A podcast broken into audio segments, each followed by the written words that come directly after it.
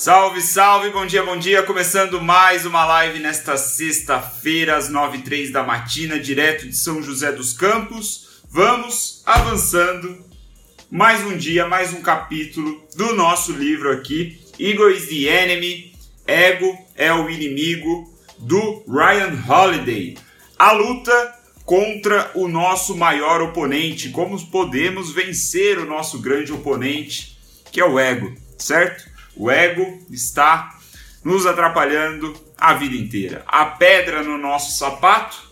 E nesse capítulo vemos aqui mais grandes ideias sobre como podemos lidar com o ego em momentos de fracasso. Passamos pela fase de aspiração, passamos pela fase de sucesso e hoje avançando aí em mais um capítulo sobre fracasso, chegando ao finzinho do livro, bem a verdade, né? Acho que acabamos aqui, nem sei quando a gente acaba, mas aí nos próximos dias deve, deve acabar. Deve acabar o livro.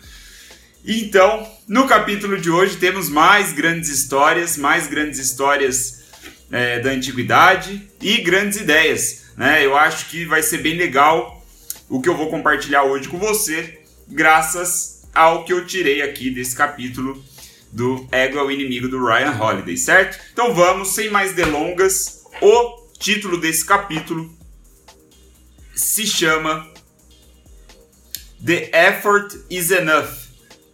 O esforço é suficiente, o trabalho é suficiente. O que, que o Ryan Holiday está querendo nos mostrar com essa ideia, né? Qual é o argumento dele? Bom, para a gente entender o argumento dele, a gente precisa conhecer mais uma história que ele nos apresenta, mais um personagem histórico que o Ryan traz para ilustrar o seu argumento de uma maneira bem persuasiva. Aliás, eu faço de novo essa menção, eu acho que é bem interessante, saindo um pouco assim do, do conteúdo do livro em si e mais pela estrutura do livro, é muito interessante. Eu queria compartilhar com vocês mais uma vez, porque eu já falei isso, que é o seguinte: quando você quer persuadir alguém, especialmente em momentos onde é necessário quebrar objeções, fazer com que a pessoa deixe de lado uma crença antiga e passe a acreditar no que você está expondo, um jeito muito bem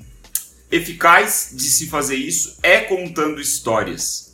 E o Ryan Holiday, meus amigos, ele é excepcional contando histórias. O que ele faz? Através de toda a sua pesquisa, né, de todo o seu estudo, todo o seu conhecimento, ele vai atrás de personagens históricos, obviamente, né, como a gente está falando. Hoje, por exemplo, nós vamos falar de Belisário, já vou entrar é, nesse personagem em um instante, mas o ponto aqui é que ele sabe muito bem como persuadir o leitor. Porque quem está acompanhando as lives aqui desde o início desse livro sabe, todo início de capítulo ele nos apresenta um personagem. Já falamos sobre, sei lá, Benjamin Franklin. Na, na live anterior, na live passada, nós falamos sobre Malcolm X. Na live de hoje, vamos falar sobre Belisário e tantos outros personagens aí que é, em alguns momentos sucumbiram ao ego, em outros momentos venceram o ego. Né? Então a gente vai vendo é, esse conjunto de histórias, mas que no fundo, no capítulo, ele conta a história, apresenta os seus argumentos, é, mostrando os fatos que aconteceram, né, que compuseram aí a história do personagem, e depois, no final do capítulo, ele entra com um approach mostrando ali, ah, então se isso mais isso, só pode então a conclusão ser essa. Um jeito muito interessante de você persuadir o leitor né? Você persuadir, por exemplo, em cartas de venda, se você precisa vender alguma coisa, eis um jeito muito eficaz de você conseguir convencer as pessoas a comprar o seu produto. Certo? Pequeno parênteses aqui, só para deixar registrado mais uma vez, porque é uma análise né, um pouco dando um, um passo atrás, saindo da imensidão do conteúdo do livro e olhando a estrutura que o autor fez para escrevê-lo, certo? Então, The effort is enough. Vamos avançar aqui com mais um capítulo do Ego is the Enemy. E nesse capítulo, então, ele nos apresenta o tal do Belisário. Quem foi Belisário? O Belisário, segundo o próprio Ryan, é um cara que quase foi apagado da história. O Belisário ele foi um grande general do Império Bizantino. Vejam vocês. Ele foi um dos caras lá que era um dos líderes né, militares máximos ali, de alta patente do Império Bizantino. Ele, a, é, a vida dele se passou durante o reinado do Justiniano, né? Que eu não faço a menor ideia de quem seja esse cara, eu nem lembrava de Império Bizantino. Já dei uma pesquisada aqui na Wikipédia para me familiarizar melhor com a história. Mas o ponto central é que o Belisário ele foi um grande general. Ele foi um cara fudido. Ele fez, tipo, venceu muitas batalhas. O que o Ryan destaca na sua carreira é que ele era um exímio é, estrategista e executor, no ponto de que ele precisava, ou melhor, não que ele precisava, ele soube lidar com poucos recursos que ele tinha para lidar com situações altamente estressantes.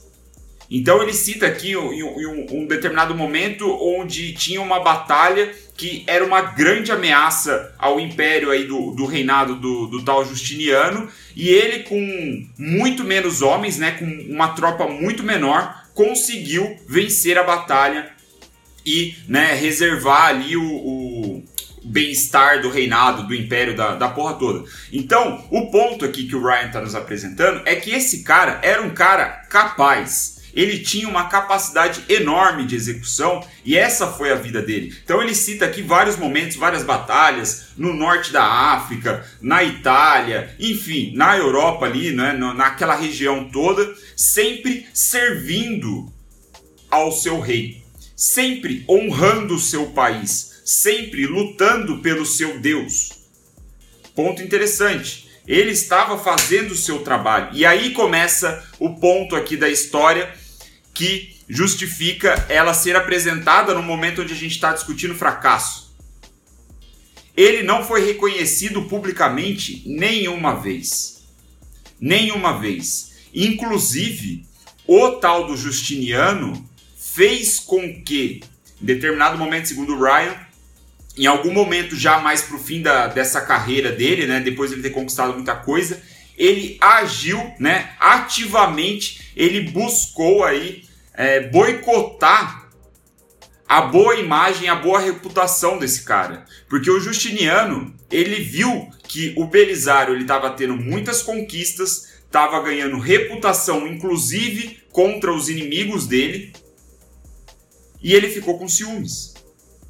Ele, ele se sentiu ameaçado por um cara que serviu, né? Deu o seu sangue, o seu suor arriscou a própria vida e mesmo assim esse filho da puta desse Justiniano não tava é, não tava não tava satisfeito, né? Deixou o ego tomar conta, né? No contexto aqui onde a gente está. Então ele o, o, Belisário não recebeu nenhum reconhecimento. Pelo contrário, né? Ele foi preso. Olha para vocês verem. Ele foi preso. O Justiniano tirou a riqueza dele, tudo que ele tinha, tudo que ele tinha conquistado, né? E aí diz uma lenda. Aqui é um ponto importante, essa parte é uma lenda, que o Justiniano, inclusive, cegou o Belisário quando ele já estava já no fim da vida dele, talvez aí, sei lá, já tinha cabelo branco. Aí a lenda, né? A lenda é que ele chegou a ficar cego e foi forçado a mendigar na rua, né, para subir. Caralho. Deu um pau aqui na internet, mas voltamos. Vamos começar outra live. Para não perder o fio da meada, como eu ia dizendo, o Belisário foi um grande general, realizou muitas coisas, batalhou, deu o seu suor, deu o seu sangue, mas mesmo assim, o Justiniano, que era o, o imperador do momento do Império Bizantino no qual ele servia, não honrou ali, não agradeceu ele publicamente, né? não, não deu nenhum reconhecimento àquilo ali. Pelo contrário, ativamente ele estava boicotando o cara. Então, como eu ia dizendo, a lenda diz que esse filho da puta desse Justiniano chegou até a cegar o Belisário. Né? Então aí essa é a parte da lenda, né? Então o ponto aqui da história é que ele conquistou muita coisa, ele quase foi apagado da história. É, tem alguns registros, né, pelo que eu estava vendo, e eu acho que ele cita aqui no livro também, é, de um pintor que pintou um quadro é, do Belisário. E ele pintou justamente esse lado da lenda, que ele tá sentado na rua pedindo esmola e aparentemente cego. É um quadro bem bonito, inclusive. Enfim, tem algumas pinceladas, mas o ponto é justamente que o Justiniano ele ativamente trabalhou para que fosse apagada as conquistas e o nome do Belisário. Né? Felizmente, a gente ainda consegue falar ele, né? Em 2019 está aqui o Wilson falando dele numa live graças ao livro Ego is the Enemy do Ryan Holiday, certo? Então, aí você vê o seguinte, né? O, o que o Ryan apresenta dessa história é bem interessante, que ele fala, cara, na época já rolou, parece que um burburinho de tipo, porra, que injustiça, né? Quando eu falo isso para vocês, provavelmente vocês sentiram a mesma coisa que eu senti ao ler a história. Caralho, que injustiça, que filha da putagem que esse tal desse Justiniano fez com, com o Belisário. Pô, ele não deveria ter aceitado essa merda, ele deveria ter pegado as tropas dele lá, os soldados dele e ido pra cima desse imperador. Inclusive o Ryan fala que o Belisário ele tinha tanto poder que ele poderia ter tomado o império. Ele poderia ter sido o imperador, mas mesmo assim ele seguiu com o que ele tinha que fazer. Ele seguiu o seu dever. Batalhar, honrar o nome do seu país, do seu rei, do seu Deus. Pronto, acabou. Então, o que o Ryan fala é que todas as pessoas se sentiriam injustiçadas ouvindo essa história. Quem não se sentiu injustiçado foi o Belisário. Ele não reclamou. Ele tinha um senso de dever que apenas o trabalho, o esforço dele importava. O trabalho dele era suficiente, né? Então, o que dá nome ao capítulo, The effort is enough, né? Então, o esforço é suficiente, é nessa perspectiva, né? De que o Belisário, ele aceitou tudo aquilo que o imperador fez para ele. Mesmo tendo aí um poder potencial, né? Ter, ter a, a, a possibilidade de juntar suas tropas ali e dar o pé na bunda desse filho da puta ter falado, porra, vai tomar no seu cu, eu que vou dominar esse, esse império aqui, meu amigo.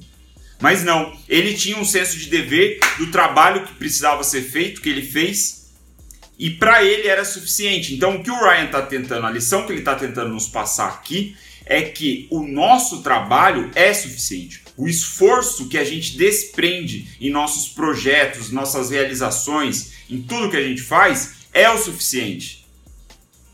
Focar nisso, e aqui vem um desdobramento dessa lição que o Ryan também apresenta, focar no trabalho, no esforço sendo suficiente, a gente foca naquilo que a gente tem controle, naquilo que a gente consegue tocar, sabe? A gente segura o nosso trabalho. É palpável, sabe?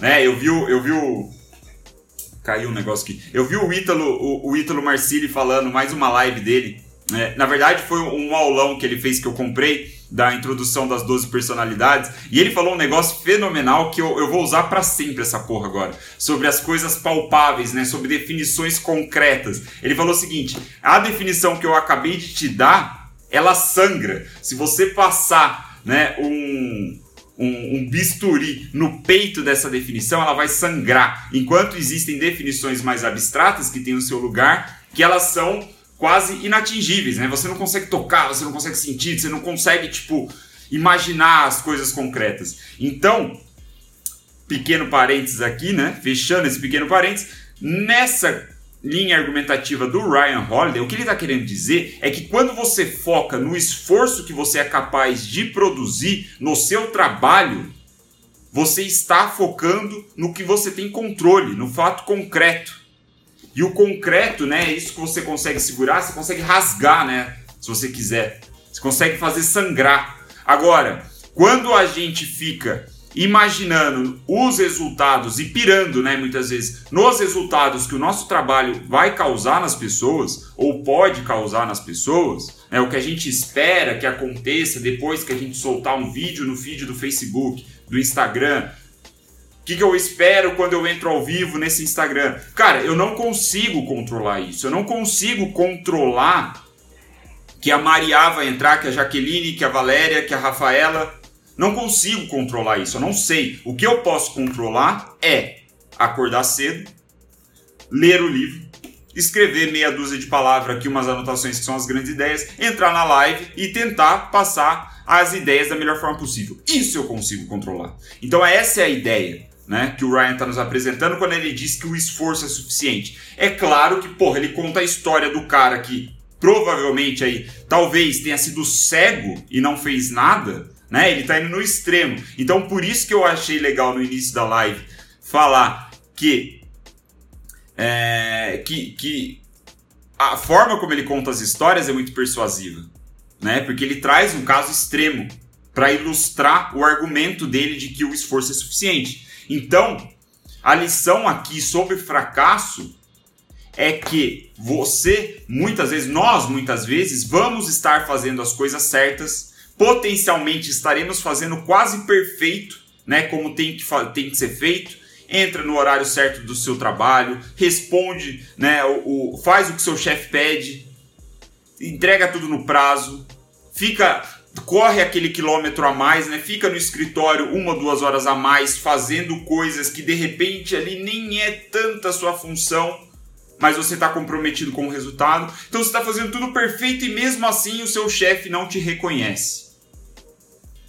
O que o Ryan está sugerindo é continue focando no seu trabalho o reconhecimento do seu chefe, a promoção, né, o aumento do salário, sei lá. Você não tem controle sobre isso. Você não tem controle sobre esse fracasso potencial. Então, por que se importar com isso? Então, tem muito do estoicismo aqui, né? Como eu disse, eu sei que o Ryan é, é um grande entusiasta do estoicismo, né? Que é uma filosofia, se eu não me engano, nasceu na Grécia Antiga ou no Império Romano não lembro exatamente agora, mas é muito interessante. O estoicismo é muito interessante. E tem um quê de estoicismo neste é, nessa lição, sabe? De você focar nos fatos concretos, né? Toda a ideia que a gente vem falando da realidade, você tá com os dois pés no chão, firme, no presente, no que você consegue controlar. E é isso. Essa foi a live de hoje. Espero que tenha feito sentido para vocês nessa sexta-feira o esforço é suficiente, segundo o Ryan Holiday, e eu concordo com ele de certa forma. Eu acho que é, ele, ele, ele tem muito. Tem boas grandes ideias nesse capítulo, né? Gostei. É, eu acho que é um puta de um desafio pra gente, na verdade, né? Dar um passo atrás e falar assim: porra, foda-se o que acontecer, eu estou fazendo a coisa certa, eu estou fazendo o que é certo, né? Tem até uma é, uma história que não está nesse livro, mas eu lembrei quando ele fala. É, ele diz o seguinte: quer ver? Só para a gente finalizar. É, ele fala aqui, né? Do your work, do it well. Then let go and let God. Né? Ele fala então: faça o seu trabalho e faça o seu trabalho muito bem. Então, deixe ir. Deixe que Deus haja sobre isso. E quando ele coloca isso, né, let God, né, deixe Deus agir sobre é, é, o seu trabalho, o seu esforço, é, é, eu lembrei de. Agora eu não lembro o nome do filho da mãe, mas foi algum treinador de basquete que ele falou justamente pro. Eu acho que ele estava treinando o. Se foi, se foi o Kobe Bryant, cara, não lembro. Enfim, era, era um treinador de basquete, ele estava treinando ali um cara da NBA, e esse cara da NBA falou, né, que, que gostaria de ser o melhor jogador do, da NBA, melhor jogador de basquete. E o que o treinador falou para ele é o seguinte: beleza, então como você acha que você pode ser um bom treinador, um bom jogador de basquete? Ah, eu preciso vencer campeonatos. Aí o treinador falou: tá, e o que você precisa fazer para vencer campeonatos? Bom, eu preciso ajudar meu time, né? É um, um jogo de equipe. Tá, e como você pode ajudar seu time? Bom, eu acho que eu posso ajudar meu time fazendo é, bastante cestas de três pontos durante o jogo. Se eu acertar esses arremessos, com toda certeza estarei ajudando meu time. Beleza. Então o que, que você pode fazer para aumentar o número de cestas de três pontos durante os jogos? Aí ele pensou, eu acho que eu preciso treinar mais arremesso de três pontos. Então, beleza. Aí o treinador falou para ele: agora o que você vai fazer é todos os dias, além do treino normal da, da equipe, você vai chegar na quadra e vai fazer, sei lá, 500 arremessos de três pontos por dia. 300, sei lá, um número absurdo, nem sei quanto era. Você vai todos os dias focar no seu trabalho, focar no seu esforço. Você consegue controlar quantos arremessos de três pontos você faz todos os dias. Você não consegue controlar exatamente quantos vai cair na cesta, né? Não ali diretamente, mas você entendeu a ideia. Você não consegue controlar quantas cestas de três pontos você vai fazer durante o jogo, durante a final da, da NBA, nos playoffs. Mas você consegue controlar o fato de você parar e arremessar 500 vezes de longa distância na sua quadra de treino. Então, essa aí e aí o, o para concluir, né, o treinador fala: "Você se esforça, você foca no trabalho e deixa que Deus haja sobre isso". E é exatamente o mesmo conselho que o Ryan termina esse capítulo. Faça o seu trabalho, faça o seu trabalho bem, é o suficiente e deixa ir. Deixa que Deus haja. Se você, obviamente, acredita em Deus. Se você não acreditar em Deus, você tá ferrado, cara. Brincadeiras à parte, vamos encerrando a live de hoje. Espero que tenha feito sentido. Sexta-feira, tem um dia cheio aí pela frente. Vamos que vamos. E eu espero que essas lives fiquem salvas, né? Porque deu um bug aí na internet. Se fez sentido para você, deixa sua curtida aí, deixa uma joinha. É, manda essa live aí para alguém que, que, que, sei lá, talvez possa se interessar. Talvez precise ouvir essas palavras do Ryan Holiday, certo? Então é isso, galera. Amanhã às 9h03 da matina, como de costume, estaremos por aqui com a leitura de mais um capítulo. Tá acabando, tá acabando. Mais um livro, tá acabando. É isso. Valeu, muito obrigado. É nós.